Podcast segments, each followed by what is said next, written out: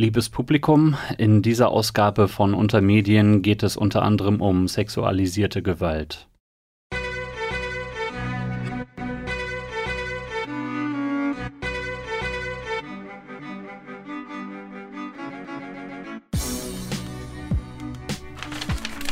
Herzlich willkommen bei Untermedien.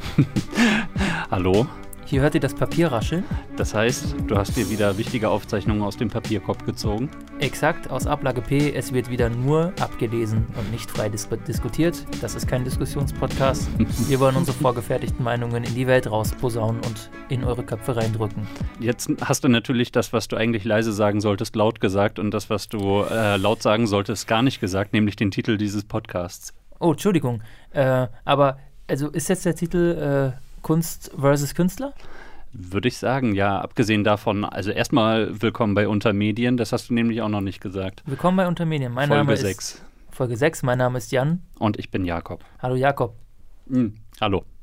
Jakob genehmigt sich einen Schluck aus der Wasserflasche. Mhm. Kunst versus Künstler. Ich muss den Titel, glaube ich, gar nicht nennen, weil die Zuhörerinnen und Zuhörer können ihn natürlich schon ablesen in der Podcast-App ihrer Wahl. Wir stellen zwei zur Auswahl, entweder Spotify oder iTunes. Alternativ könnt ihr natürlich unseren Feed auch in eurem Podcatcher direkt importieren und dann den Podcatcher eurer Wahl zum Abhören nutzen oder die Originaldatei. Diesen Service bieten wir nun an auf ostviertel.ms direkt herunterladen. Ach so, das bieten wir jetzt an. Das bieten wir jetzt an, ja? Okay, gut, findige Menschen hätten das vielleicht auch vorher schon äh, irgendwie bewerkstelligt. Aber ja gut, Ja, das war jetzt nicht das Problem, aber jetzt kann es wirklich jeder Idiot. Alles Hallo, klar. liebe Hörer. Hallo, Simon. Und Hörerinnen, hallo Simon, genau. Nein, ähm, wir freuen uns darüber. Es ist natürlich auch rückwirkend. Ihr könnt also alle bisher ausgestrahlten fünf und mit dieser sechs Folgen runterladen und damit machen, was ihr wollt. Es steht alles unter Creative Commons Lizenz. Ihr könnt sie also auch gerne wiederverwenden. Wir Uns die Worte darüber. im Mund herumdrehen und daraus was ganz Neues schneiden. Genau, das wäre doch auch mal schön. Hm? Ja, Gerade äh, wenn es um dieses Thema hier geht, was wir heute vorhaben. Du versuchst schon überzuleiten. Ich Oh möchte ja. dich noch kurz davon abhalten. Ach verdammt. Und zwar möchte ich euch da draußen nochmal direkt ansprechen. Wir wissen ja, zumindest aufgrund der Spotify-Statistiken, die sind doch äh, relativ genau, dass es einige Hörerinnen und Hörer gibt, die uns abonniert haben. Mhm. Sind schon über 30 übrigens. Äh, Besten Dank dafür. Ja. Ich, ich kenne gar nicht so viele Leute, muss ich ich auch sagen. nicht. Das, das, das, das äh, sagt mir dann also, dass es Leute gibt, die wir gar nicht kennen, die Mhm. mit uns nichts zu tun haben. Und was mich interessieren würde, ist, äh, wieso hört ihr uns, beziehungsweise hört ihr uns überhaupt noch? Äh, und äh, habt ihr vielleicht mal Themenvorschläge, habt ihr Verbesserungsvorschläge oder wollt ihr dem äh, einfach mal selber was zu beitragen? Macht das gerne. Ihr Mhm. könnt das wirklich unter ostviertel.ms direkt unter den einzelnen Einträgen machen. Da haben wir eine ganz normale Kommentarsektion oder schickt uns wirklich eine Mail. Alles kein Problem. Die Mail geht eigentlich an, ihr könnt an alles schicken, an äh, info at ostviertel.ms, mitmachen at ostviertel.ms. Alles ist möglich. Mhm. Und ein spezielles Anliegen hast du ja offenbar auch noch. Das stimmt. Danke für die Erinnerung. Äh, wir suchen, ähm, sofern ihr das auch für notwendig haltet, äh, einen neuen Titelsong. Also wir sind ja erst fünf Folgen jetzt dabei oder jetzt Mhm. sechs und haben eine dieser Folgen, nämlich die letzte, ja mit einem individuellen Song begangen. Mhm. Ihr erinnert euch bestimmt daran. Ähm, ich finde den aktuellen Titelsong jetzt nicht schlecht. Wir haben den damals, oder ich habe den damals ja relativ zügig rausgesucht, als klar war, jetzt muss die Folge irgendwann mal online gehen. Wenn ihr was Besseres habt, und es sollte natürlich im Idealfall unter Creative Commons Lizenz stehen oder einer anderen Lizenz, die uns die Nutzbarmachung ohne äh, finanzielle Kosten ermöglicht, dann würden wir uns wirklich unglaublich freuen. Ähm, ich finde, das passt schon noch zur Stimmung, aber vielleicht habt ihr einfach eine bessere Idee oder habt sogar Lust, selbst was zu schreiben. Da würde ich mich auch sehr freuen. Natürlich. Und es muss natürlich nicht sein, dass Jan das aus eigener Tasche bezahlt. Also insofern ist das mit dem kostenlos natürlich dann ein, eine bestimmte Betonung wert. Jetzt baue ich mir meine eigene Überleitung in das eigentliche Thema des Tages. Ähm, Moment, wie, wie war meine Überleitung denn noch? ich habe schon wieder vergessen, die war auch gar nicht schlecht. Ja, gut. Aber meine Überleitung funktioniert jetzt noch besser. Wenn der oder diejenige uns diesen Song schickt und es stellt sich raus, dass das echt ein ganz böser Mensch ist, dann würde ich mir schon Gedanken machen, ob ich den Song noch weiter verwenden würde. Du nicht? Doch, auf jeden Fall. Ich weiß auch nicht, ob wir den dann noch im Radio spielen sollten. Das ist korrekt. Das war's dann mit der heutigen Ausgabe. das Thema grob zusammengefasst. Nein, also wir wollen uns heute beschäftigen mit Künstlern oder Künstlerinnen, ganz wichtig. Mhm. Äh, Kün und- Künstlinde. Künstlende, Künstelnde und ihren Werken. Und ähm, was hat uns darauf gebracht? Wir bauen uns jetzt quasi so eine kleine Brücke. Auch die nächste Folge wird noch etwas auf diesem Thema aufbauen. Mhm. Ähm, in der letzten Folge haben wir Late Night behandelt und äh, ich kam ja gar nicht aus dem Loben von Harald Schmidt raus. Nee, also es hat mich auch ein bisschen gewundert, äh, zumal, also ich habe das dann ja zeitlich relativ eingeschränkt, so seine goldene Phase oder für, für mich goldene Phase. Ähm, genau, aber du hast ihn ziemlich abgefeiert, das war mir auch aufgefallen. Und ich muss sagen, ich weiß auch, wieso ich das gemacht habe und da stehe ich auch immer noch hinter, dass ich das erstmal auf der Ebene abfeiere. Mhm. Tatsächlich, wir haben es ja auch angesprochen, aber ich glaube, das kam zu kurz und deswegen kam dann der Gedanke, auf das jetzt nochmal aufzugreifen. Ähm, tatsächlich sind diese Dirty Harry-Zeiten ähm, jetzt im Nachhinein oder auch generell waren sie damals jetzt nicht so ein lustiges äh, Gerät, was man einfach mal so macht und fertig, wie es jetzt vielleicht dargestellt wurde von mir oder, äh, sondern da steckt es schon ein bisschen mehr hinter. Und äh, mhm. das soll auch der Auftakt heute sein, dass wir uns also noch einmal damit beschäftigen, was Harald Schmidt da vielleicht so getrieben hat und darauf aufbauend eben auch auf andere Fälle oder vergleichbare Fälle einzugehen. In der nächsten Ausgabe, da würden wir dann noch einen Schritt weitergehen und uns nochmal explizit damit beschäftigen, inwiefern ähm, auch die mediale Berichterstattung oder die mediale Aufbereitung von potenziellen Verwerflichkeiten, die Künstlerinnen oder Künstler begangen haben oder sogar nur gegebenenfalls oder angeblich begangen haben, inwiefern dann eben Zeitungen, Zeitschriften, Medienmacher, Medienmacherinnen ähm, da Verantwortung tragen oder das überhaupt machen sollten. Also das wird das Thema sein. Das baut auch ein bisschen nochmal auf dem auf, was wir in der zweiten Folge mit dem NDR True Crime Podcast mhm. Täter Unbekannt schon angedeutet oder mal besprochen haben. Ja. Äh, inwieweit Journalisten, Journalistinnen diese Rolle als Ermittler überhaupt einnehmen sollten, das überhaupt können oder dürften? Das sind so die Fragen. Ich wollte sofort jetzt in die Diskussion einsteigen, aber lass uns tatsächlich noch mal ein bisschen warten. Äh, trotzdem, genau, wir sind ein äh, Medienpodcast. Das heißt, äh, nächstes Mal wird dann eben auch noch stärker diese Rolle beleuchtet. Aber ich denke, an ein paar Stellen wird das heute dann eben auch schon mal so ein bisschen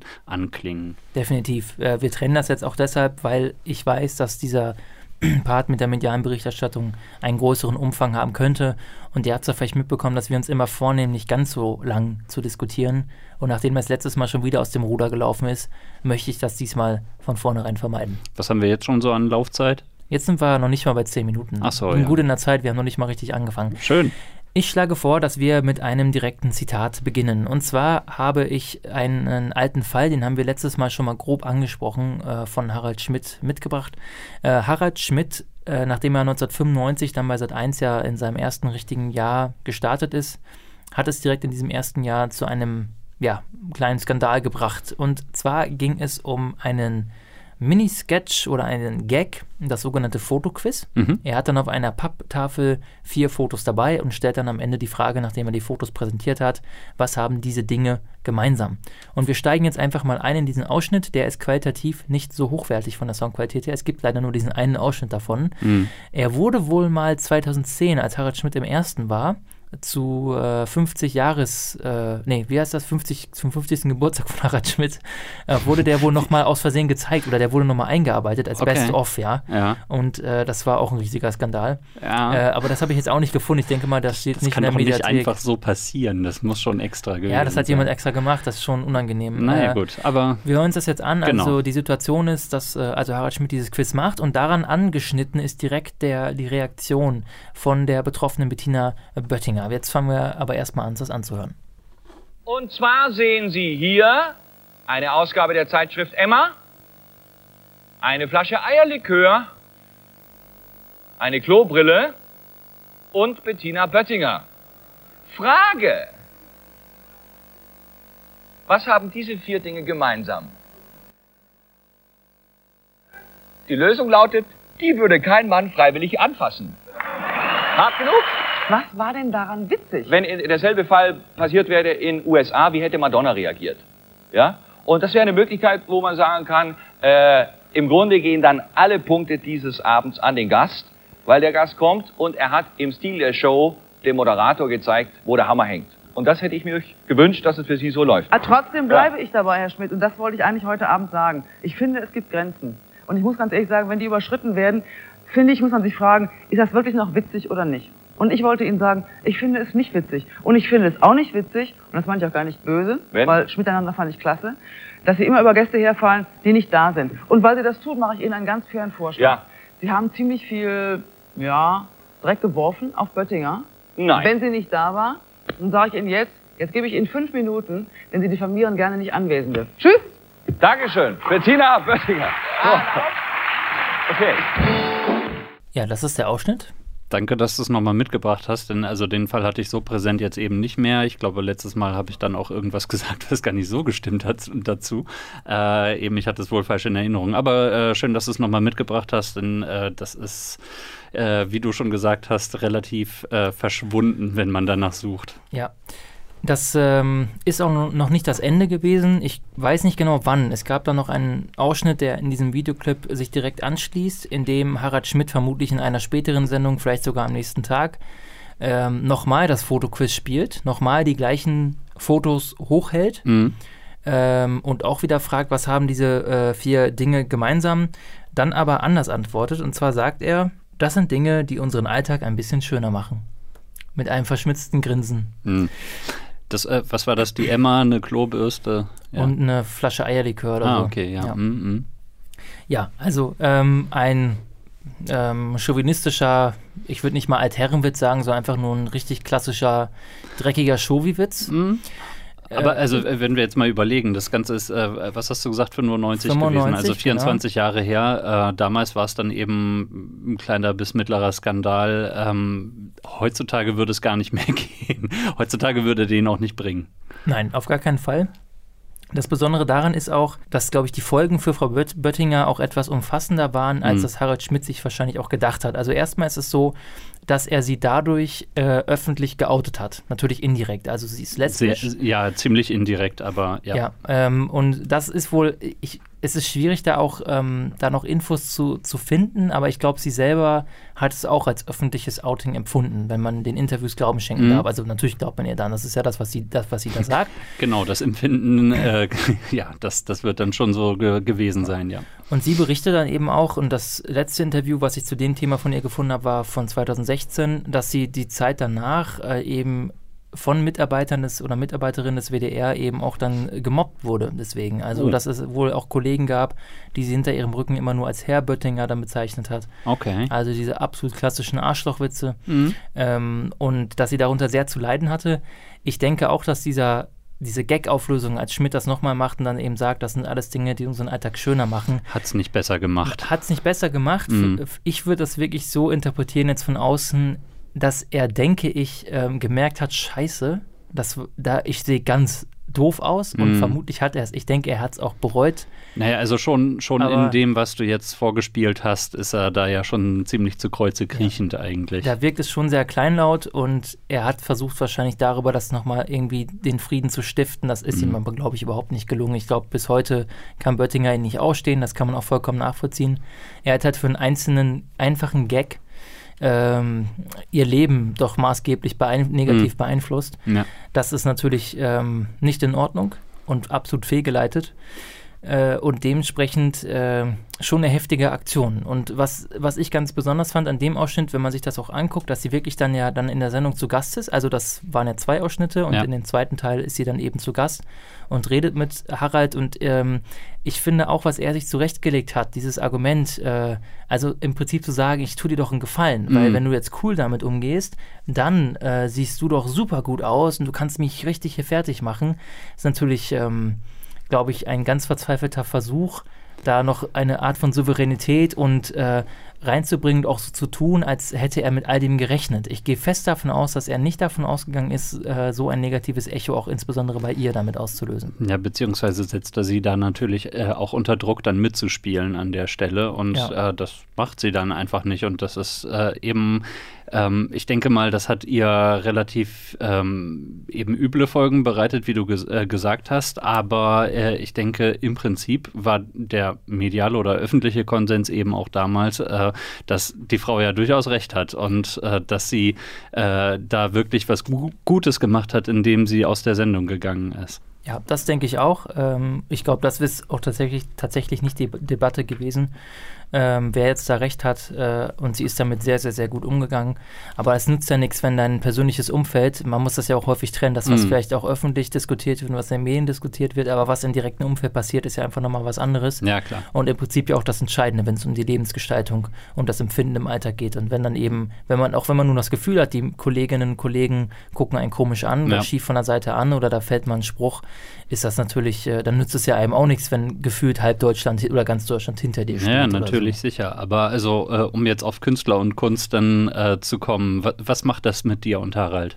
Das ist eine sehr gute Frage. also ich, ähm, ich stelle auf jeden Fall fest, dass es für mich äh, einen ganz starken, äh, also deswegen so ein bisschen einen Unterschied macht, dadurch, dass ich das nicht selbst miterlebt habe. Mhm. Das sind jetzt alles Vorfälle und es ist auch schwierig, das wie gesagt zu finden. Auch diese Geschichten, dass er mit dem Publikum schlecht umgegangen ist, mhm. dass er auch andere Prominente unfair attackiert hat. Äh, das sind alles Dinge, die äh, ich nicht einmal nicht in der Zeit wahrgenommen habe und auch jetzt schwer finden kann. Ja. Und ähm, es mir deswegen sehr leicht fällt, mir die Sachen anzugucken aus seiner späteren Karriere, die dann acht, äh, sieben, oder sechs, sieben, acht Jahre später kommen, die ich wirklich gut finde, mhm. wo er auch wertschätzend ist. Und ich glaube, dementsprechend kann ich mir dann aber auch das vielleicht auch deswegen dann so moralisch zurechtlegen, indem ich sage, gut, ich denke, er hat schon eine Entwicklung genommen. Also besser so rum als andersrum. Besser ja. so rum als andersrum sowieso. Er hatte mhm. auf jeden Fall eine Entwicklung genommen und so kann ich mir zumindest sagen, dass ich mich mit zumindest dem Harald Schmidt, wie er sich dann in diesen Folgen präsentiert, tatsächlich identifizieren kann. Ähm, das muss man ja auch immer mhm. sagen mhm. und das ist ja auch ein wichtiger Aspekt. Ähm, Personen des öffentlichen Lebens ähm, steht man ja immer kritischer gegenüber, ja. dass die aber natürlich auch dazu fähig sind, sich zu entwickeln, so wie jeder andere Mensch auch. Und nicht jede Form von Fehler muss automatisch ähm, äh, ein Leben lang äh, dann die Meinung negativ äh, beeinflussen und an der Person haften bleiben. Ja, also äh, ganz, ja, kle ganz kleiner Rückgriff vielleicht auch noch auf äh, das letzte Mal, äh, eben weil er in seiner Frühzeit äh, hier mit seiner Late-Night-Show dann eben auch noch direkt auf die amerikanischen äh, Late-Night-Shows dann eben angeschlossen hat und eben äh, David Letterman eben zum Beispiel als sehr starkes Vorbild dann hatte. Auch der ist mit der Zeit ein bisschen weicher geworden, aber eben diese Dirty Harry-Zeiten, die sind davon schon stark beeinflusst worden. Ähm, und ich denke, das hat da dann vielleicht vielleicht so ein bisschen noch das, das Übrige ergeben, dass äh, an der Stelle vielleicht etwas gemacht wurde, was in der deutschen Fernsehlandschaft dann doch relativ unerhört war. Und ich glaube schon, dass man ähm, auch ähm, Wahrnehmungsabstufungen machen kann oder die Konsequenzen ja unterschiedlich einschätzen kann. Und äh, wir werden ja noch andere Beispiele gleich ja. besprechen. Und ich denke mir, dass zumindest dieses Allgemeine, er hat sich jetzt, sagen wir es mal so, an anfangs vielen Leuten gegenüber wie ein Arschloch verhalten ähm, vielleicht in dem, dann in einzelnen Momenten, das ist dann nicht gut gewesen für die Leute. Das ist aber dann ein Vorgang, bei dem ich denke, okay, das betrifft mich jetzt aber selber nicht so sehr. Er hat ja auch in der Regel seine Quittung dafür bekommen mhm. und hat sich dann gebessert. Ja. Jetzt ist das natürlich für Bettina Böttinger was anderes. Wenn ich, wenn ich sie wäre, würde ich mich natürlich auch wahrscheinlich dann auch 20, 25 Jahre danach noch unglaublich drüber aufregen. Ja. Und deswegen fällt es mir jetzt wahrscheinlich leichter, auch wenn es dann eine einfache Position ist, zu sagen, ja, es ist nicht gut ja. und ich stehe da nicht hinter und ich kann das nicht akzeptieren in dem Sinne.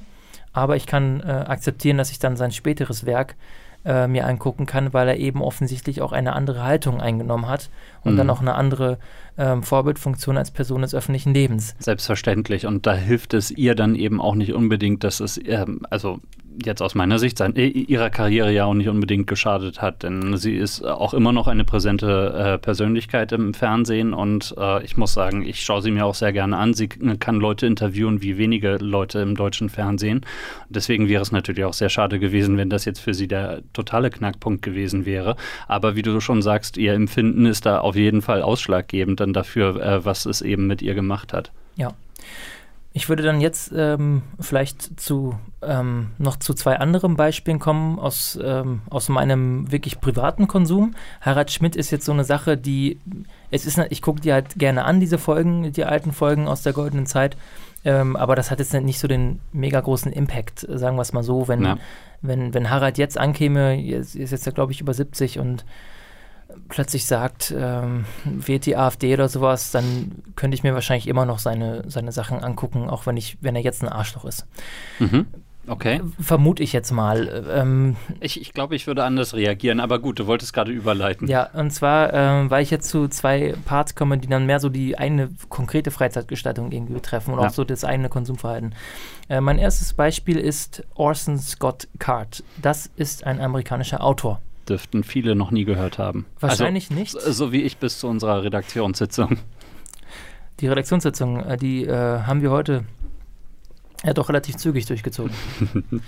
Nein, Orson Scott Card ist der Autor von ähm, Ender's Game, Speaker for the Dead, Xenocide, Children äh, of the Mind und Ender in Exile. Das sind jetzt äh, fünf Bücher aus derselben Reihe, und zwar aus der Ender-Reihe. Da gibt es auch noch andere Bücher. Mhm.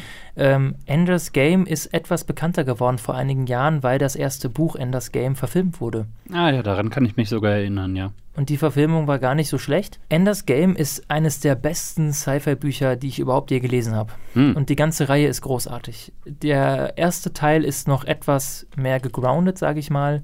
Da geht es darum, dass ein, spielt in der Zukunft und dass äh, ein Junge, der im Prinzip gezielt äh, herangezogen wurde, dann mit, ich glaube, acht oder neun Jahren oder sowas, dann in so eine Spezialtruppe bei der Armee eingezogen wird. Die Menschheit kämpft nämlich gegen so Käferwesen, so feindliche, so ein bisschen wie bei Starship Troopers. Okay, ich wollte nichts sagen, aber. Aber äh, Endes Game ist älter, also das ist halt aus den 80er Jahren schon. Mhm, mhm.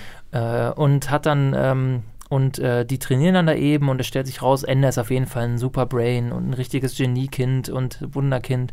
Und der ähm, steht dann am Ende seines Trainings und muss dann am Ende des Trainings so eine einige Probemissionen leiten. Mhm, und das ja. ist dann wirklich am Ende so High-Cypher. Also, dass in den späteren Teilen sind die Menschen quasi überall und die leben zusammen mit anderen Rassen und im zweiten Teil treffen die dann nochmal so ganz neue Wesen. Also sind da auch größere zeitliche Ja. Sprünge noch drin und so. der wird auch dann super alt und dann, mhm. da sind dann so Wesen, die sterben und werden dann aber zu Bäumen und bringen sich deswegen um. Also es ist also großartig. zi- ziemlich lore und äh, sehr Ja. ausgeschmückt alles. das ja. ist wirklich großartig. Ich liebe ja Mhm. diese, diese Zukunftsvisionen, die wirklich so ganz äh, episch universal gestrickt sind. Ja, ja, ja. Äh, also super. Jetzt stellt sich raus. Jetzt in- kommt das Aber. Ja, jetzt das Aber. Also Ja. In der Serie selber ähm, sind die Werte, die da ähm, propagiert oder vermittelt oder dargestellt werden, doch auch eher liberal. Es ist alles kein Problem. Mhm, so typische äh, Science-Fiction-Werte tatsächlich. In ja. der Regel, genau. Jetzt nicht, Mhm. nicht ganz so krass wie Gene Roddenberry Ja. und äh, Star Trek, wir sind hier Utopie und alle sind, alle Menschen sind zusammen, hey ja. Äh, sondern noch ein bisschen anders. Sag nix. Aber ich weiß, du konsumierst auch Star Trek. Nein, also ich insofern. habe nichts gegen Star Trek. Ja, ja, okay. Äh, und ähm, es stellt sich aber eben raus, dass Orson Scott Card, der Autor dieser Serie, ein echt krasser homophober Idiot ist. Mhm. Ähm, ich habe da noch ein Zitat mitgebracht. Äh, darin sagt er: Legalizing gay marriage is not about making it possible for gay people to become couples. It's about giving the left the power to force anti-religious values on our children. Once they legalize gay marriage, uh, it will be the bludgeon they use to make sure that it becomes illegal to, te to teach traditional values in the schools. Also er ist Okay, sehr wertkonservativ, religiös verankert. Ist, Ähm, äh, da stellt sich für mich die Frage, also während er das geschrieben hat, äh, hat er da vielleicht noch andere Werte vertreten und das ist jetzt dann später gekommen? Anscheinend nicht. Es gibt Zitate aus den 90ern, also von Mhm. 1990, da Mhm. war die Serie noch nicht abgeschlossen, Oder? Ja, äh, von 2008. okay. Ne? Ja. Er ist auch einer von denen, die sagen, aber ich habe ja schwule Freunde. Ah, Ne? Ja, Äh, das äh, ist immer eine gute Rechtfertigung, ja. es gibt da ganz großartige Texte von Fans, die sich eben auch in der Serie als Kinder, also Fans, die selber auch homosexuell sind und sich in der Serie als Kinder ähm, wohlgefühlt haben und Mhm. die dann aufwachsen und auf einmal feststellen, ach du Scheiße, ja. der Autor dieser Serie, die mir irgendwie geholfen hat durch schwere Phasen, ist selber einer dieser absoluten Idioten. Mhm. Und das fand ich ganz spannend. Es hat mich jetzt auch nicht so sehr betroffen. Ich muss sagen, ich, ich wusste das auch vorher nicht. Äh, ich habe halt ähm, damals mal das erste Buch gelesen, das ist schon länger her, und dann habe ich irgendwann mal vor ein paar Jahren alle anderen nachgeholt und dachte Ja. mir, boah, ist das geil. Und dann, wie man das so macht, man geht auf Wikipedia, ja, genau. Wer, wer ist der Kerl wer überhaupt? ist das und eigentlich? Geiler Dude, ne? inzwischen sollten wir es eigentlich besser wissen. Ja. Und dann liest man das auf einmal und denkt sich so, das kann doch gar nicht sein. Mhm. Das kann doch nicht, wie, wie schafft er das? Wie kann der sich so mental verbiegen? Ja, so ja. eine wirklich coole Reihe zu schreiben und auf der anderen Seite im wahren Leben so drauf zu sein. Na, wir haben vorhin drüber gesprochen, ähm, unter Umständen kennt er einfach sein Publikum.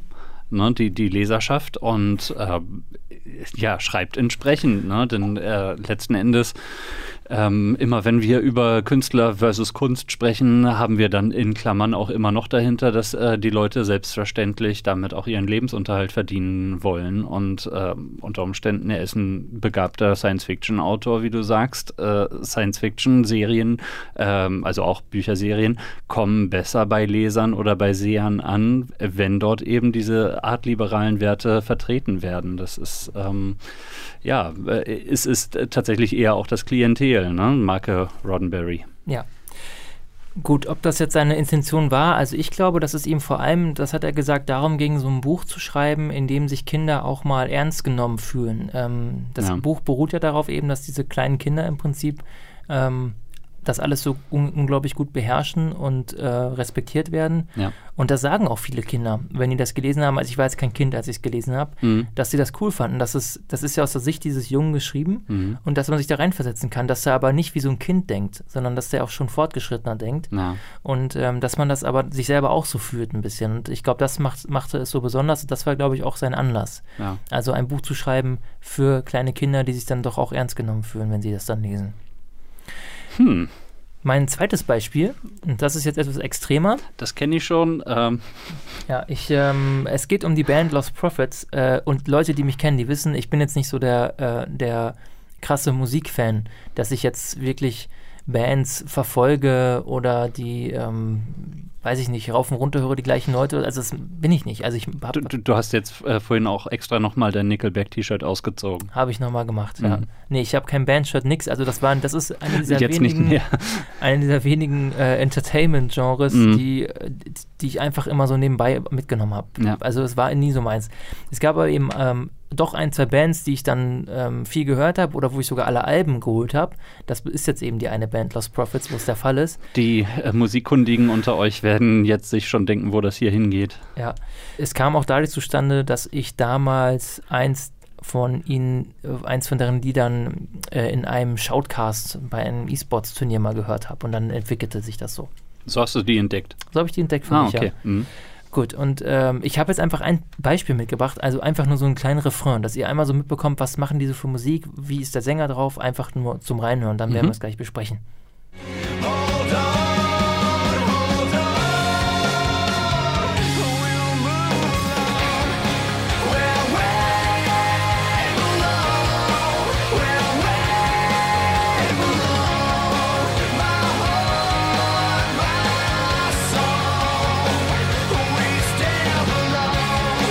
Das ist also das äh, ähm, Lied Where We Belong, nicht mhm. von Joe Cocker, sondern in diesem Fall von Lost Prophets. Stimmt, da war ja was. Ja, ähm, ja, also übersetzt, also da gehören wir halt irgendwie hin, mein Herz, meine Seele. Mhm. Und dieses, ich finde diese pathetische Stimme des Sängers Ian Watkins kommt auch ganz gut raus. Ja. Ich mocht, mochte die auch wirklich sehr. Also ja. ich finde, das ist ein cooler Sänger. Ich mochte den Sound, das ist, glaube ich, auch nichts Besonderes dran. Ich weiß nicht, woran das liegt, aber ich mochte fast alles von denen. Das war einfach so. Na gut. Ja. Das, darüber lässt sich ja immer nicht streiten. Aber wenn es Klick macht, ist gut. Im Dezember 2012 geht dann plötzlich die Einklage rein gegen einen Watkins, den Sänger. Das ist eine walisische Band übrigens. Äh, und zwar wird er angeklagt wegen 13 Fällen von sexuellem kind Kindesmissbrauchs, darunter auch die Ver Vergewaltigung eines einjährigen Mädchens. Was ist da passiert? Ähm, vor allem hat er in Zusammenarbeit mit vielen Fans, die selber Mütter waren, mhm. dann quasi die Mütter eingeladen, die haben ihre teilweise Babys mitgenommen und dann hat er da eben das getan, was er getan hat. Das ist eigentlich alles unvorstellbar. Ähm, die Band hat sich dann ähm, zehn Monate später endgültig komplett aufgelöst, mhm. alle Touren und sowas abgesagt, ähm, noch bevor der Prozess zu Ende war und dann ein Jahr später im Dezember 2013 äh, hat sich Watkins dann auch in dem Prozess für schuldig bekannt und wurde dann zu mindestens oder zu 29 Jahren Gefängnisstrafe verurteilt. Ich glaube, erst ja. nach, nach zwei Dritteln der Zeit kann erst dann hat er vielleicht ähm, die Möglichkeit auf Freigang oder so. Die anderen Mitglieder haben dann ähm, im Sommer 2014 eine neue Band gegründet mit dem Namen No Devotion und da ist dann der Sänger Geoff oder Jeff Rickley eingestiegen, ein amerikanischer Sänger. Und da haben sie hoffentlich vorher einen Background-Check gemacht. Ich gehe davon aus. Ja, das ist also die Kurzgeschichte von den Lost Prophets. Ähm, es kam hinterher auch raus, dass die anderen Bandmitglieder gesagt haben, dass so die letzten Jahre, als auch der Erfolg größer wurde, es der Ian Watkins immer unausstehlicher wurde in der Mhm. Zusammenarbeit. Also die haben das schon so natürlich gemerkt, dass der ein Arschloch war. Mhm. Aber der Schritt von er benimmt sich wie ein Arschloch zu sowas ist Ja. natürlich äh, enorm. Die Nee, waren alle also so- schockiert.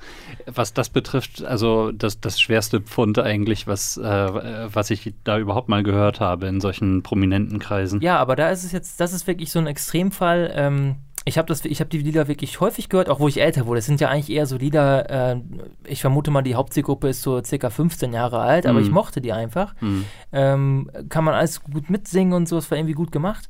Ähm, ja, kann man sich das jetzt noch anhören? Ich kann schon mal von mir sagen, bevor du jetzt da vielleicht gleich was zu sagen oder einschätzen kannst, Mhm. dass ich wirklich den Konsum äh, ihrer Lieder fast auf Null runtergefahren habe. Also ich habe es dann wirklich im Prinzip fast nie gehört. Ja. Und es gibt aber einfach mal so zwischendurch Momente, wo ich denke, ach, kannst du einfach nur mal reinhören. Dann höre ich rein, denke mir, das ist eigentlich cool. Mhm. Ne, so. Das und kannst dann du? Ja, ja, nein, ja ich, das Lied ist cool so. Mhm, und dann denke mhm. ich mir so, aber also die ganze Zeit schwebt im Hinterkopf mit, man, weil man hört ja immer die Stimme. Er ist dummerweise der Sänger, er ist in jedem Song zu hören, ja. Und du denkst dir Hätte, so. hätte halt mal nur so in zwei Dritteln der Songs Bass Ja. gespielt. Ja, genau, So. wäre einfach Bassist gewesen. Das ist jetzt kein, ja. Mhm. Aber er ist nun mal der Sänger und ähm, der, natürlich immer im Hinterkopf denkst du dir so, auch bei solchen Texten, die ja auch, wie gesagt, immer auch häufig dieses pathetische Heimatgefühl und Zusammenhaltsgefühl vermitteln. Er hat ja auch geschrieben? Äh, das weiß ich Ach so, nicht. ja, ich, ich okay, vermute, also die Bands haben die selbst geschrieben, aber Mhm. ich denke, er war wahrscheinlich auch Mitautor.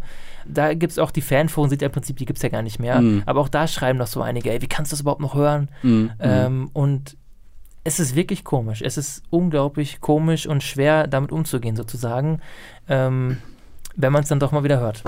Wir sprechen hier dann aber eben heute auch gezielt darüber, Ja. äh, wie geht man selber jetzt eben als meinetwegen Fan oder als Bewunderer ähm, eben dann um. Und ähm, da muss ich sagen, äh, ich glaube, ich würde nicht ein einziges Mal mehr einen Song davon anmachen. Das könnte ich, glaube ich, einfach nicht haben. Das ist äh, es ist einfach so dermaßen jenseits von allem, was man sich irgendwie vorstellen mag. Da, nein, da, da, da wäre ich raus.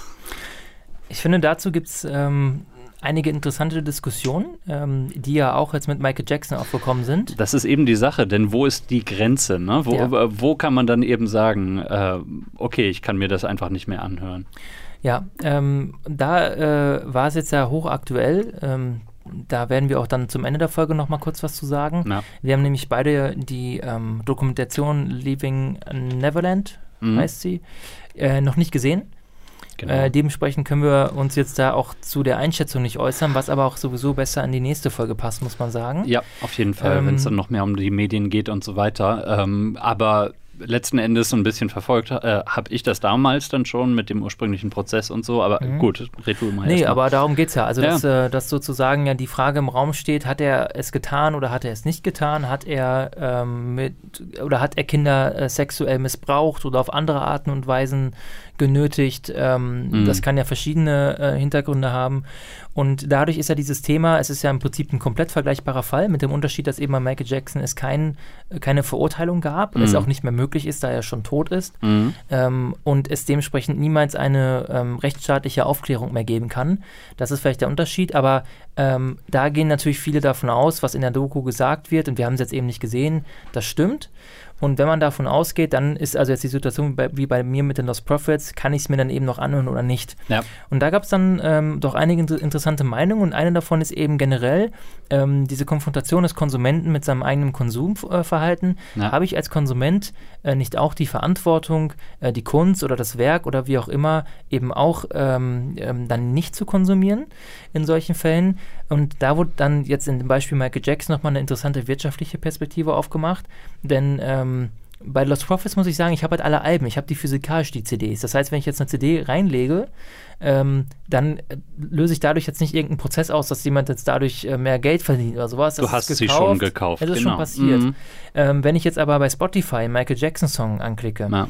ähm, natürlich wird damit noch Geld verdient. Mhm. Und natürlich werden die Algorithmen beeinflusst. Je mehr Leute das hören, desto mehr andere kriegen es vielleicht vorgeschlagen und Ja. so weiter und so fort. Also kann jeder Klick, den man da macht, natürlich ähm, dafür sorgen, dass das Werk eines Künstlers oder einer Künstlerin, die etwas Schlimmes begangen hat, weiter verbreitet wird. Und ähm, da ist dann eben die Frage, ist das richtig? Also wenn ich jetzt wirklich annehme, die Vorwürfe gegen Michael Jackson sind richtig, oder ähm, es war so und ähm, er ist ein, mhm. ein Verbrecher, ein Kindermissbraucher, wie auch immer, darf ich dann überhaupt noch, zumindest online, da rumklicken und mir seine Songs anhören? Das fand ich einen interessanten Aspekt. Das ist ein interessanter Aspekt. Was anderes ist dann eben auch, ähm, wenn wir es eben so formulieren, dann ist es eben eigentlich auch nur ein konsequenter Schritt für Radiosender, dann zu sagen, wir spielen seine Songs nicht mehr, eben weil sie dann äh, selbstverständlich nicht direkt dann äh, finanziell dazu beitragen würden, sondern dann eben äh, dadurch das Konsumverhalten der äh, Hörenden eben beeinflussen würden oder könnten und äh, dadurch dann eben wiederum was an den Algorithmen drehen und äh, da dann noch einen gewissen Cashflow wieder äh, bringen. Ähm, das ist, es ist ein schwieriges Thema, finde ich, ähm, eben auch aufgrund der Tatsache, dass es jetzt eben rechtlich keine Konsequenzen mehr haben kann für Michael Jackson und ähm, letzten Endes es ja eben einen Prozess gegeben hat, der eben tatsächlich auch mit den betroffenen ähm, Personen, also mit den, mit den jungen Männern, die eben damals äh, kleine Jungs gewesen sind, ähm, die, die waren damals eben als die Hauptzeugen gegen Michael Jackson dann geführt. Ähm, also es ist, äh, es ist natürlich sehr schwierig. Damals ist es zu keiner Verurteilung gekommen. Äh, insofern ist doch alles gut, kann man sagen. Ja es ist, es ist so schwierig. Ja, ähm, es ist, glaube ich, auch äh, vielleicht auch so ein bisschen die Frage, ähm, das Thema wird ja auch immer, immer wieder aufgebracht, ähm, was wir als Gesellschaft auch für ein Bild oder Archetypen des hm. typischen Künstlers so im Kopf haben.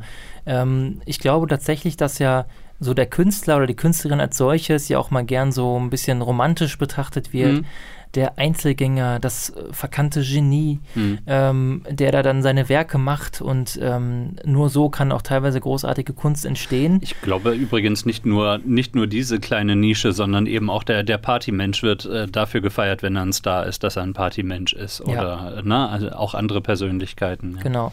Und dass man aber auch darüber, glaube ich, teilweise so ein Verhalten dann vielleicht sogar früher noch eher gerechtfertigt hat, dass man gesagt hat, mhm.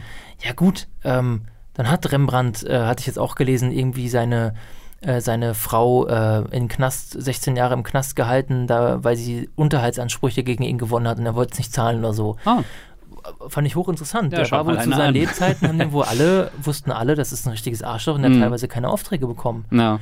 Ähm, weiß man nicht mehr. Ne? Nö, keine Ahnung. Ähm, aber dass man eher dann so sagt, ist halt exzentrischer Künstler, ist okay und dann macht er, dann, dann haut er vielleicht mal einen komischen Spruch raus, dann ist das halt so.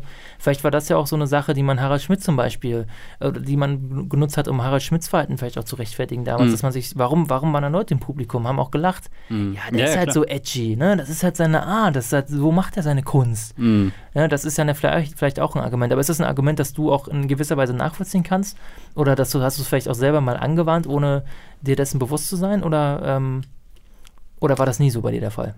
Ja, auf jeden Fall schon. Also ähm, ich, ich, ich äh, denke mal, äh, sehr vieles hat heutzutage eben auch damit zu tun, dass man eben Informationen über jede Person dann eben auch beziehen kann. Und äh, du hast dann eben zumindest bei dem äh, Science-Fiction-Autor vorhin das äh, angesprochen, dass du dich aktiv darum bemüht hast, dann eben Informationen dann eben auch über ihn äh, zu kriegen, von wegen, hey, cooler Typ und so weiter. das ist sicherlich eben eine insofern dann noch nicht so alte Erscheinung. Ähm, und äh, diese, diese Harald Schmidt-Geschichte, die hat damals zwar Wellen geschlagen, aber ähm, ne, wäre das Internet damals schon da gewesen oder halt in dem Maße wie jetzt, dann äh, sehe das dann eben auch noch ganz anders aus. Ähm, was mich betrifft, ja, ich informiere mich gerne über die ähm, Künstler, deren Kunst ich konsumiere, also egal in welche Richtung das jetzt geht. Ähm, muss sagen, bin in der Hinsicht also noch nie so auf die Nase gefallen, wie das bei dir der äh, Fall gewesen ist. Äh, also äh, ich hoffe, das wird auch nicht mehr passieren in meinem Leben. Ähm, aber jetzt eben so, solche Geschichten, wie du jetzt über Rembrandt erzählt hast zum Beispiel, das ist mir vollkommen neu und insofern, das ist, es kann sehr gut sein, dass da äh, ich mir einiger Sachen einfach nicht bewusst bin ähm, bei, bei Leuten, deren Kunst ich eben bewundere. Ähm, deswegen, also entsprechend, äh, ich denke mal, das ist ein offenes Verfahren jetzt. Dann daran vielleicht anschließend, hast du denn ähm, House of Cards geguckt oder verfolgt?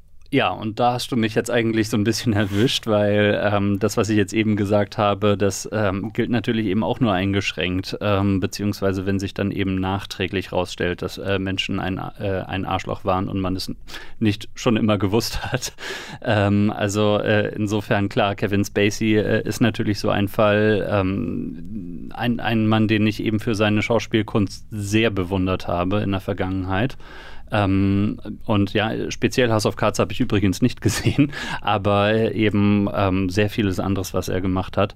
Und ähm, da muss ich sagen, das ist jetzt eben auch ein gewisser Schock natürlich schon gewesen, dann die, die äh, Geschichten und eben auch seine äh, wirklich vollkommen seltsame Art, diesen Vorwürfen dann entgegenzutreten. Das äh, war einfach, ähm, ja, man hat immer über ihn so ein bisschen gesprochen, ne? von wegen, er ist ein sehr verschlossener, sehr privater Mann und ähm, ne, was, was, steckt denn da dahinter? Letzten Endes, es wurde eben auch sehr offen immer darüber spekuliert, dass er zum Beispiel homosexuell ist, was ja nun überhaupt kein Problem eigentlich wäre. Ähm, aber ähm, ja, eben dann äh, diese Geschichte mit dem äh, Missbrauchs Vorwürfen, mit den, ähm, mit den Vorwürfen, er würde sich einfach sehr unsittlich gegenüber Kollegen verhalten, gegenüber ähm, eben auch, äh, ja, in diesem einen Fall äh, vom, von Anthony Rapp, äh, dann eben dem, also gegenüber Jugendlichen verhalten äh, an der Stelle das ist natürlich ähm, schon sehr unschön und ich denke, äh, da stehe ich eben auch nicht alleine damit, dass ich ähm, an der Stelle so, so, so einen Aha-Moment eben auch hatte. Ähm, was ja so ein bisschen eben auch den, den Geist der Zeit, als das dann eben rausgekommen ist, ähm, dann ausgemacht hat. Ne? Könntest du denn ähm, jetzt im Nachhinein ähm, House of Cards oder zum Beispiel auch American Beauty eigentlich noch gucken? Genau, da sind wir jetzt nämlich bei der Diskussion. da, da, sind wir bei der Diskussion. Bei äh, Lost Profits ist es überhaupt keine Frage, dass ich mir das niemals anhören würde, abgesehen davon, dass ich davon nie Fan war. Aber ja. ne, auch wenn ich in deiner Position wäre, äh, wäre für mich klar, ich könnte mir das jetzt nicht mehr anhören. Ähm, und eben da ist dann immer die Frage, wo ist die Grenze? Wo äh, sagst du, okay, ich äh, kann das nicht und ich, ähm, das, das Fiese ist, ich möchte für mich nicht unbedingt eine Regel draus machen, sondern im Einzelfall entscheiden, wie ekelerregend finde ich das Ganze denn jetzt gerade. Das ist natürlich, äh, äh, ich, ich glaube, äh, die, die Opfer solcher Attacken werden das alles andere als lustig finden, wenn ich das so sage. Aber ich glaube, so geht es auch relativ vielen Menschen, dass sie, ähm, dass sie wirklich sich da nicht wirklich festlegen wollen. Und äh, ja, ich habe seitdem das rausgekommen ist, habe ich keinen Film mit Kevin Spacey mehr gesehen zum Beispiel. Ähm, allerdings, äh, wenn wir dann eben so ein bisschen die, die Kreise erweitern wollen, dann äh, muss ich eben schon sagen, selbstverständlich habe ich seitdem einen Film gesehen, der von Harvey Weinstein produziert war. Äh, und zwar mehr als einen. Und ähm, das ist eben diese, diese äh, ganze Geschichte, die dann unter dem Hashtag MeToo dann eben äh, dann in die Öffentlichkeit äh, gekommen ist, beziehungsweise äh, dann eben gerade auf Twitter dann ja so eine Art ähm, ja, massive Öffentlichkeit tatsächlich gefunden hat. Ähm, da, da sind eben einzelne Namen hochgespült worden, ähm, von denen man vorher vielleicht ansatzweise mal gehört hatte, wo man dann aber eben wie bei Harvey Weinstein dann eben äh, merkt, okay, der Typ steckt da wirklich mit seinem Namen hinter Hunderten von Filmen. Und wie viele Filme davon habe ich jetzt geguckt? Und wie viele Filme möchte ich eigentlich auch immer noch gut finden? Und wie groß ist sein Anteil tatsächlich an diesen Filmen, wenn er sie dann letzten Endes nur produziert? Und äh, da kommt man schnell in so eine Haarspalterei rein. Und äh, das ist das ist für mich da auf jeden Fall ein ganz schwieriges schwieriges Thema und deswegen sprechen wir ja auch heute darüber. Äh, Harvey Weinstein wird, denke ich, aber auch äh, dann in der nächsten Folge noch einen, einen kleinen Raum einnehmen, mhm. weil es da natürlich auch wieder um die Frage geht, äh, er ist ja noch nicht verurteilt worden. Der Prozess mhm. startet jetzt ja auch erstmal so richtig in New York. Viele potenzielle ähm, Fälle sind schon verjährt und so weiter und so fort. Also ganz, das ist ja auch wieder dann diese, diese andere Frage, äh, inwiefern man eben, wenn man an den Zugriff und die Grundlagen und die Prinzipien des Rechtsstaats glaubt, inwiefern man dann ähm, ohne eine vorliegende Verurteilung davon ausgehen kann, dass eben ähm, oder, oder jemanden im Prinzip auf andere Art und Weise verurteilen oder verächten kann. Das ist das und Schwierige. Also wenn, wenn wir jetzt gerade, wenn ich gerade einhaken darf, ähm, wenn wir jetzt gerade auf Kevin Spacey zu sprechen kommen, da ist ähm, zur Zeit unserer Aufnahme hier gerade vorgestern ein Verfahren eingestellt worden, mangels Beweisen, mhm. ähm, weil da jetzt auch ein Beweismittel offenbar noch verschwunden ist. Ähm, also äh, insofern, nein, gegen ihn gibt es eben nichts wirklich rechtlich Handfestes. Ja. Trotzdem sehr ja, unangenehm. Ne? Wir werden darüber in der nächsten äh, Folge, wie gesagt, dann noch ganz ausführlich sprechen, mhm. ähm, was es da eben auch aufgrund der, ähm, der anderen Art des Medienkonsums und der Medienproduktion, was das eben auch für Folgen haben kann. Mhm. Äh, und dass man da wirklich, und ich glaube, das ist aber schon mal eine gute Faustregel, dass man immer den Einzelfall äh, respektiert äh, und äh, individuell Sachen für sich auch ausmacht. Und ich glaube, mit Faustregeln äh, im Allgemeinen, also dass man sagt, ich, äh, das ist jetzt irgendwie meine vollkommen beliebig gezogene Grenze, mhm. damit kommt man wahrscheinlich einfach nicht weit, weil jeder Fall einfach vollkommen andere Aspekte hat ja. äh, und nicht jeder Fall so eindeutig ist wie der von den Lost Prophets mit, mit Schuldbekenntnis und, und, äh, und Verurteilung und allem drum und dran. Wenn ich dich da mal gerade was fragen darf, also ja. eben wenn es gerade irgendwie ne, um Verjährung geht oder darum, ob jetzt zum Beispiel die Opfer ihren, ihren Tätern äh, halt auch verzeihen oder ähm, ne, sagen, lass einfach gut sein und sowas, da ist ja im Prinzip seit Jahrzehnten der Name Roman Polanski dann eben auch immer äh, im Gespräch, ähm, der ähm, eine damals 13- oder 14-Jährige unter Drogen gesetzt und missbraucht hat und äh, seitdem liegt gegen ihn in den Vereinigten Staaten ein Haftbefehl vor und deswegen lebt er im Exil. Ähm, daran sollte sich dann immer mal was ändern und äh, die äh, inzwischen äh, eben herangewachsene Frau, die äh, sagt, lass echt, echt mal gut sein, ich möchte mit diesem Fall abschließen, lass den Mann ruhig nach Amerika zurückkommen. Ähm, guckst du dir Roman Polanski-Filme an? Nee, aber das hat, glaube ich, eher damit zu tun, dass ich äh, dass ich da kein Interesse dran habe. Also ja, gut. Ähm. Nein, aber also ich würde wahrscheinlich, äh, ich würde sie mir, also dadurch, dass dieses Grundinteresse nicht vorliegt und mm. ich dann vor der, vielleicht mal vor der Wahl stünde, äh, bei Amazon Prime oder vergleichbaren Services einen Roman Polanski-Film anzuklicken, mm. dann würde ich vielleicht im Zweifelsfall, Zweifelsfall sagen, nee, das muss jetzt nicht sein. Mm. Ähm, aber ich habe die nicht bewusst nicht gesehen, deshalb, sondern einfach, weil ich sie einfach so nicht sehen wollte, muss ich ehrlich sagen. Ja, okay, da gab es irgendwie nie den äh, gut, ja. also ich habe durchaus Roman Polanski-Filme geguckt und äh, ich habe das auch im Wissen getan, dass äh, es eben diesen Fall in den 70er Jahren gegeben hat. Mhm. Was macht das aus mir? Ein Monster. Ein Monster. Ja. Gut, ähm, ich denke, äh, und das wird auch noch etwa ein, ein Hauptthema, jetzt verweise ich immer auf die nächste Folge, mhm. ähm, was du gerade aufgebracht hast, ist nochmal die Rolle der potenziellen Opfer. Ähm, das ist ja immer äh, in, ähm, in Fällen, in denen ein Mensch einem anderen Menschen Leid antut, ähm, da ist ja erstmal selbstverständlich, dass das Opfer höchsten Schutz genießen sollte. Mhm. Die Frage ist aber natürlich, ähm, an der Stelle, wo das Aufarbeiten des Falls und vielleicht auch die Prävention zukünftiger Taten dieses Täters mhm. auf die in Schutzinteressen des Opfers treffen. Äh, also was hat dann Priorität, dass das Opfer nicht nochmal aussagen muss? Ähm, also Dieter Wedel, der aktuelle Fall, der zeigt es auch nochmal ja. ganz eindeutig. Da werden wir also nochmal intensiver drüber sprechen, aber das ist ein Aspekt, der natürlich bei sowas vielleicht auch eine Rolle spielen sollte. Und wenn jetzt das, äh, das Opfer sagt, äh, jetzt lasst mal gut sein, ähm, weiß ich nicht, ob das dann so eine Art Freifahrtschein ist, zu sagen, ja gut, dann gucke ich mir die Filme halt wieder an. Nee, ähm, aber ich, nicht, nee. ich denke aber, das ist, äh, wie gesagt, man muss es mit sich selber ausmachen. Man kann halt ähm, einzelne subjektive Einschätzungen, kann man nicht kontrollieren. Also da hat halt jeder seine eigene Wahrnehmung und sein eigenes Wertesystem. Ähm, aber da finde ich tatsächlich dann höchstens den wirtschaftlichen Aspekt relevant. Wenn du halt einen Roman Polanski-Film guckst, wäre es natürlich gut, wenn du ihn raubkopierst mhm. oder ihn vielleicht sowieso schon ähm, auf dem optischen Datenträger besitzt, ja ganz eindeutig. Also ich habe da kein schlechtes Gewissen bei. Hier zur Piraterie ja. aufzurufen, ja. Raubmordkopien, äh, stark mhm. zu. Nein, also ähm, ich möchte niemanden zu einer Straftat aufrufen, auf gar keinen Fall. Mhm. Äh, ich sage nur, im hypothetischen Fall wäre mein schlechtes Gewissen doch sehr eingeschränkt. Ja. Ja. Es gibt noch ähm, einige andere ähm, Ansichten. Da habe ich zum Beispiel ein Zitat von Stefan Berg. Wer ist Stefan Berg? Stefan Berg ist der Direktor des Kunstmuseums Bonn.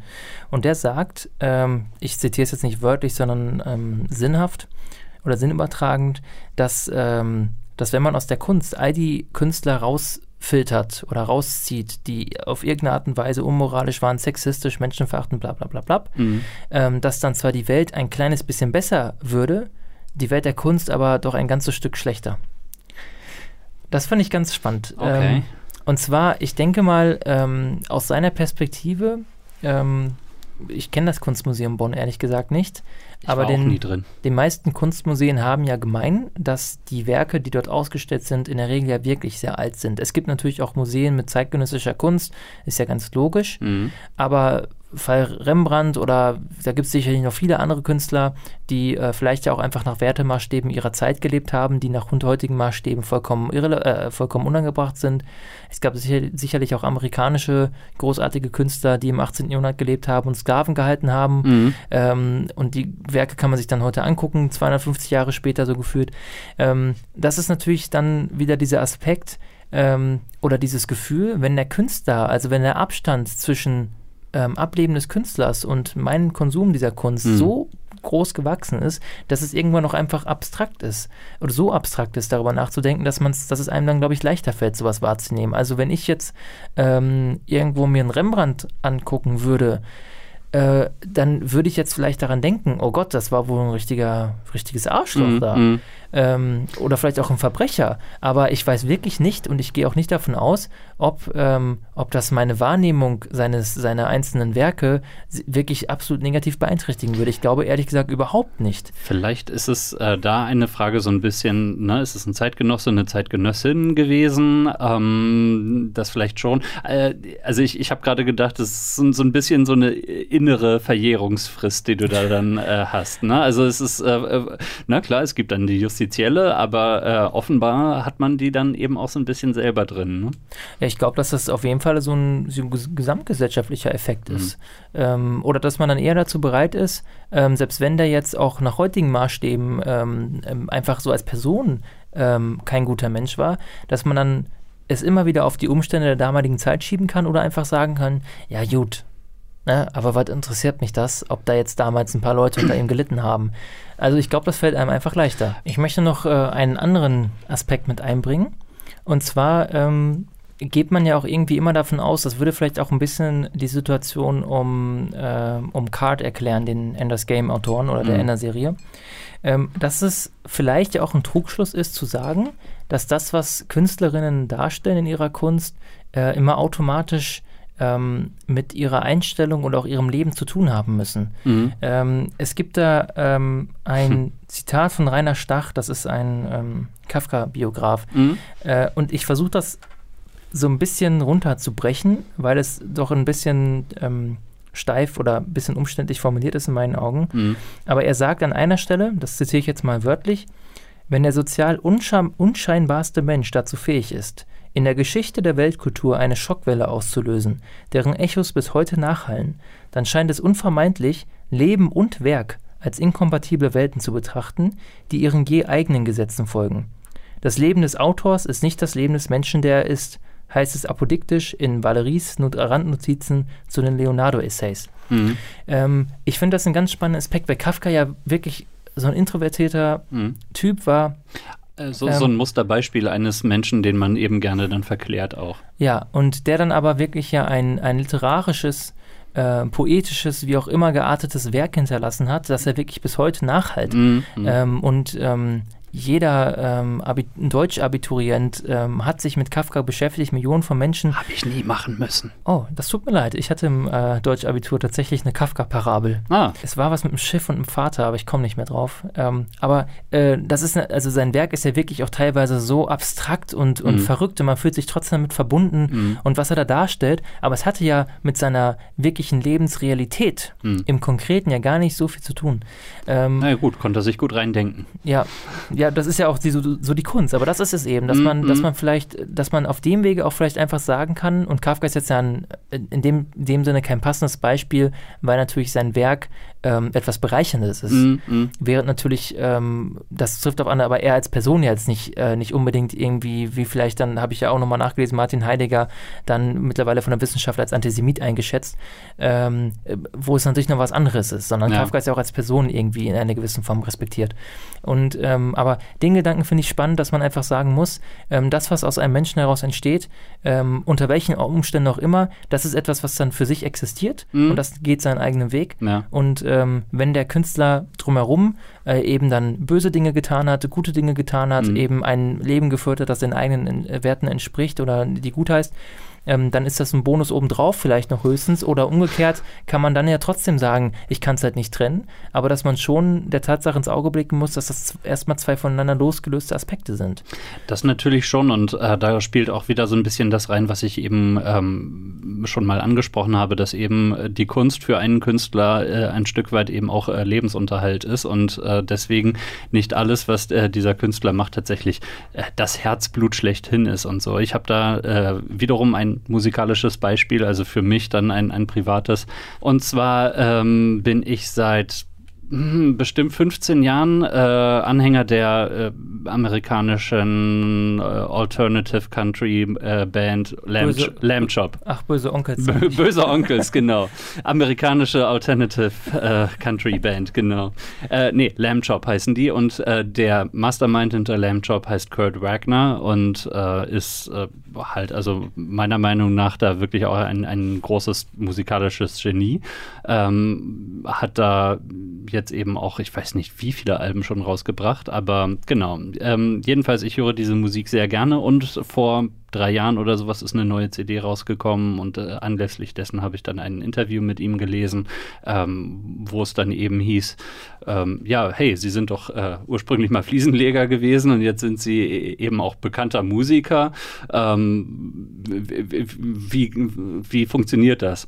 Hat er gesagt, ähm, so sinngemäß jetzt eben, ja, ich habe festgestellt, ich kann Musik machen und damit kann ich mehr Geld verdienen als als Fliesenleger. ähm, und ja, selbstverständlich muss man dem zustimmen, aber äh, eben letztlich hat er äh, damit eben auch gesagt, dass was ich da mache, ist für mich nicht das Herzblut schlechthin, es ist für mich mein Beruf. Punkt. Und ähm, letzten Endes, ja, Beruf kann auch Herzblut sein. Ähm, aber nee, an der Stelle war ich schon ein bisschen desillusioniert, muss ich sagen. Das ist ja auch mal aufregend, wenn ein Künstler ähm, nicht Herzblutbezug zur eigenen Kunst entwickelt.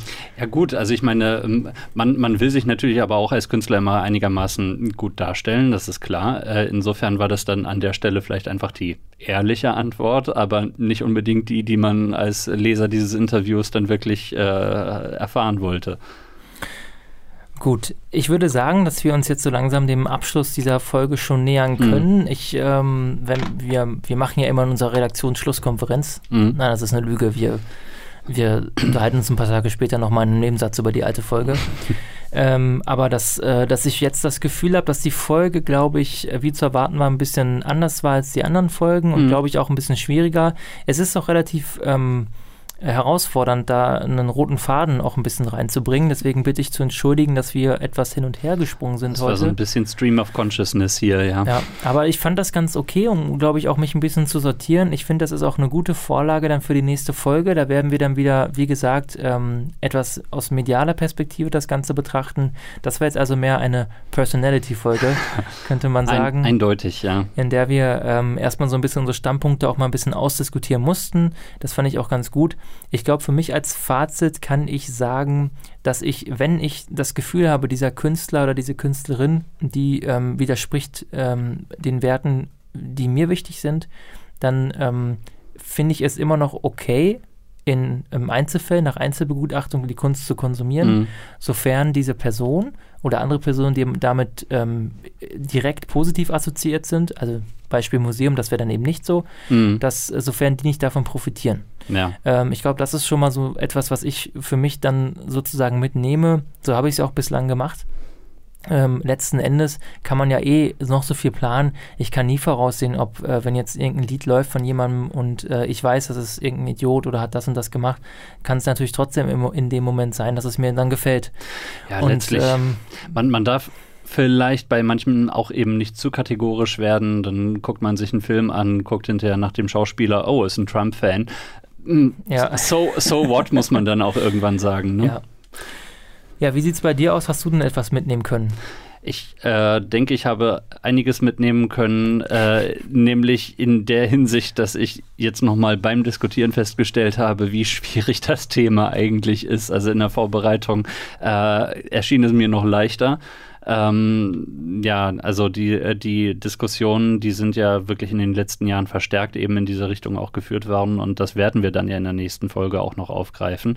Ähm, aber eben, was macht das mit meinem eigenen Konsumverhalten? Ich habe keine klare Antwort gefunden und insofern ist das eben zumindest etwas, was ich in dieser Folge gelernt habe. Ich möchte ähm, allerdings jetzt auch noch kurz abschließend äh, noch ein paar Beispiele nennen. Es, es gibt nämlich auch diese, diese Leute, Leute, ähm, wo die Person äh, in einem besseren Licht dasteht als ihre eigentliche Kunst. Und ich weiß nicht, wie viele Filme mit Keanu Reeves du zum Beispiel gesehen hast in deinem Leben. Aber ich muss sagen, äh, die, die, Person Keanu Reeves, zumindest wie sie äh, derzeit so öffentlich ähm, auch dargestellt wird, gefällt mir irgendwie besser als eigentlich jeder Keanu Reeves-Film, den ich je gesehen habe. Äh, ja, ähm, ich will nicht zu weit ausholen. Also der Hype um diese, der gottähnliche Status, der hängt ihm ja schon länger nach. Mhm. Äh, was mich eigentlich gewundert hat, hat, ist, dass ich selbst Keanu Reeves immer so als mittelmäßigen Schauspieler einfach ja, gespeichert habe. Auf jeden Fall. Und vollkommen überrascht war, dass ähm, eben mit diesem, dieser Erhöhung der Person, die ich auch irgendwie nachvollziehen kann, ich glaube wirklich, dass das ein toller Mensch ist mhm. und da steckt viel Wahres hinter. Äh, dass, äh, dass dann aber auch viele Leute sagen, wow, das ist ein guter Schauspieler. Ich muss sagen, ich mag die meisten seiner Filme tatsächlich. Mhm. Also die Matrix-Reihe war großartig. Äh, ich finde, da hat er auch mit seiner stoischen Gesichtsausdrucksart gut reingepasst. Ja, gut. Und ich finde auch John Wick ist eine der besten ähm, neuen Action-Franchises überhaupt. Die ist großartig, die Reihe. Aber du willst nicht zu weit ausholen? Ich will nicht zu weit, Entschuldigung, jetzt bin ich wieder ausgerastet. äh, aber äh, jetzt, und dann nächste Woche stellt sich raus, Keanu Reeves ist auch irgendein Verbrecher und dann muss ich mich wieder, muss ich wieder zurückrudern. Nein, aber also, weißt du, er ist ja nicht das einzige Beispiel. Also ich muss sagen, ähm, weiß nicht, ein, ein Tom Hanks oder ein äh, Jeff Goldblum, der ja auch so einen Meme-Status hat ja. und so weiter. Das sind eben so andere Beispiele für Leute, die nicht unbedingt nur in tollen Filmen mitspielen oder halt nur super spielen oder keine Ahnung. Aber ähm, äh, letzten Endes äh, offenbar prima Kerle sind. Ja, mein, mein Beispiel auf weiblicher Seite ist ja mal Jennifer Lawrence. Ich oh ja. finde, die ist eine richtig schlechte Schauspielerin. Äh, die sieht immer gleich aus. Hm. Ähm, ganz schlimm und äh, die wird so, also naja, gut, da, sie da, hängt da, auch gerne mit Amy Schumer ab, das ist ja auch schon schlimm da, Da müsste ich eigentlich widersprechen, aber ich glaube, das würde vielleicht zu weit führen. Was denkst du? Das würde wahrscheinlich zu weit führen. Wir ja. haben nämlich, oh, ich glaube, wir sind wieder bei einer Stunde. Nee. Oh Gott.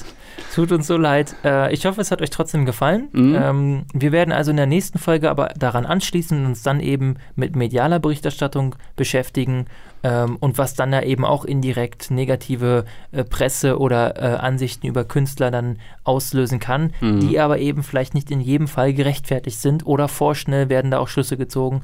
Und damit wollen wir uns beschäftigen. Das aber dann eben in der nächsten Folge. Wir sind übrigens im Bürgerhaus Bennohaus, das haben wir heute noch gar nicht erwähnt. Stimmt. Wir haben unsere Seite erwähnt, wir haben äh, Apple Podcast oder iTunes heißt es ja noch und Spotify erwähnt. Mhm. Aber wir haben noch nicht das Bänderhaus erwähnt. Da arbeiten Im wir. Im schönen Münster. Im schönen Münster. Also, wo gerade ein ziemlich schleimiges Wetter vorherrscht. Also ich muss da gleich wieder raus. Wenn ihr uns äh, mal besuchen wollt, tut das. Ansonsten, wie gesagt, die Aufforderung an all unsere Abonnentinnen und Abonnenten. Wir würden uns wirklich unglaublich freuen, wenn ihr ein bisschen Feedback hinterlasst. Äh, wenn ihr uns ein neues Titellied komponiert, sogar noch mehr. äh, wie gesagt, wir haben kein Geld, aber wir wären euch für immer zu Dank verpflichtet. In diesem Sinne wünschen wir euch jetzt aber noch einen schönen Abend, einen schönen Morgen, wo auch immer ihr seid. Vielleicht seid ihr nackt, vielleicht seid ihr angezogen. Ich will mir das alles gar nicht Wahrscheinlich eher ausmalen. Nackt. Ja. Wahrscheinlich seid ihr nackt. Ich ja. denke, wir müssten mal die Spotify-Statistiken erweitern. Es geht mir nicht nur darum, wie alt ihr seid. Übrigens sind äh, über oder fast zwei Drittel unserer Hörer sind weiblich. Unfassbar. Ja.